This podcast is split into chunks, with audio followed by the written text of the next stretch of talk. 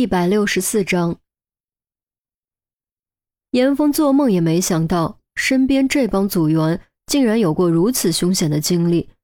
虽然新闻没有详细报道，众人也没说详细经历，但能让孔玉德如此郑重，甚至上升到机密，可见这件事的影响有多大。关于黑暗契约，你知道这么多就可以了。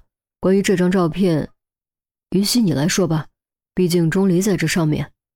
陈红道：“即便严峰签了保密协议，他似乎也不想将全部说出来。”于西拿起照片的打印件，眼神明显有些复杂。这件事，钟离他一直不愿意详说，但还是给我说过一些。当年他们去山区参加夏令营，结果被掳走了一批孩子，包括他和严心爱。他们被带到了类似防空洞的地道里面，接受一个代号“丑魂”的家伙的训练和筛选。训练筛选，严峰有些不明白。于西点点头。丑魂就是黑暗契约的成员，因为这家伙不久后就死了，所以至今无人知道其真实身份。这家伙死后，管理出现漏洞，钟离想办法逃了出来，报了警。警察赶到之后，救出了大部分孩子。大部分，严峰有种不祥的预感。果然，于西叹了口气。有些死在了里面。严峰眉头一皱，面露怒色。究竟是什么样的混蛋，竟然对孩子做出如此惨无人道之事？不过他随即意识到一个极为重要的问题：于西是拿着照片说的这些，岂不意味着这张照片？严峰没有说下去。于西肯定地说：“这就是那批孩子的合影。本来我只知道钟离和严心爱在里面。”现在才知道，季兰英也在里面。啊，世界太小了。不过这也就解释了他为什么认识严心爱和钟离。他们在里面的时候互相帮助过也说不定。韩苗感叹。自此，严峰终于将事情的脉络理顺。钟离、严心爱、姬兰英都在那一批被掳走的孩子之中，都接受过黑暗契约成员丑魂的训练。所以彼此才会认识，甚至结下友谊，以至于直到今天依旧保持着联系。于西看向孔玉德问：“季兰英的留言中说，黑弥撒的目标是严心爱，严心爱可能暴露了，他暴露什么了？难道他在执行什么秘密任务？”众人也都看向孔玉德。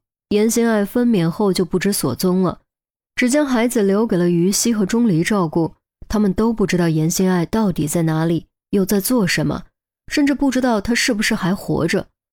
孔玉德略作沉吟道：“这件事关系实在太过重大，还不到告诉你们的时候。你们也不必深究，只要想办法将黑弥撒抓住就可以了。”于西还想再问，却被陈红用眼神制止。虽然他也很想知道，但他明白孔玉德肯定有自己的顾虑。既然孔玉德认为还不到时候，那么再怎么问也不可能得到答案。孔玉德点了点桌子，接着说：“我们还是将注意力回到这个案子本身。不管黑弥撒这家伙的最终目标是不是严心爱，他的直接目标是严峰，这一点毫无疑问。我已经仔细查阅过严峰的个人档案，并且派人调查过他的族系关系。”他的父亲严真焕和严心爱的父亲严威并不是一个族系。众人闻言，也都将注意力转回严峰身上。其实，当得知和严心爱有关的时候，他们也都暗暗怀疑过，严峰和严心爱会不会存在血缘关系，只是一直不方便开口问而已。毕竟，严心爱和严峰姓氏相同，又都这么聪明。再加上黑弥撒矛头直指严峰，不这样怀疑才不正常。可是现在孔玉德给出的结论，证明了严峰和严心爱并不是一家人。那么问题来了，既然严峰和严心爱不是一家人，黑弥撒为什么要冒这么大的风险和严峰过不去呢？难不成黑弥撒搞错了？严峰道：“我和严心爱不可能有血缘关系。”在此之前，我压根就不认识严心爱，还有他父亲。虽然自己的父亲氏族不算枝繁叶茂，但家族中都有哪些亲戚，他还是很清楚的。其中绝对没有严心爱和严威父女，这一点他非常肯定。却听孔玉德话锋一转：“我只说你们不是一个族系，并没有说你们一定没有血缘关系。有没有血缘关系，鉴定一下就知道了。”鉴定？怎么鉴定？严峰问。严心爱不知所踪，严威也不在，去哪儿找基因样本？于西眼神闪烁了一下，似乎已经明白了什么。果然，孔玉德看向于西，于西的养子钟莫离是严心爱所出，只要对比一下你们的基因就知道了。于西，你有没有什么意见？没有。于西摇头。你呢？孔玉德又看向严峰。我，严峰张了张口，终究还是没有反驳。做就做吧，也好让那家伙死心。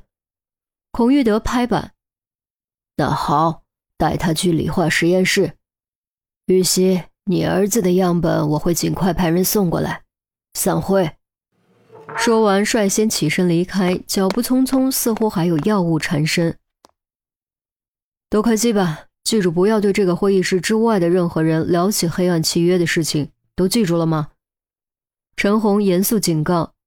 知道了。众人异口同声，纷纷掏出手机开机。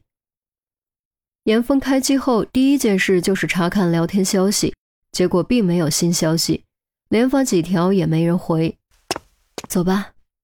于西来到严峰身后，心知现在急也没用，严峰只能点点头，站起身。和于西一起前往理化实验室提取细胞样本。提取的过程非常简单，很快就做完了。接下来就只需要等于西的养子严心爱的亲子钟莫离的样本送过来鉴定比对了。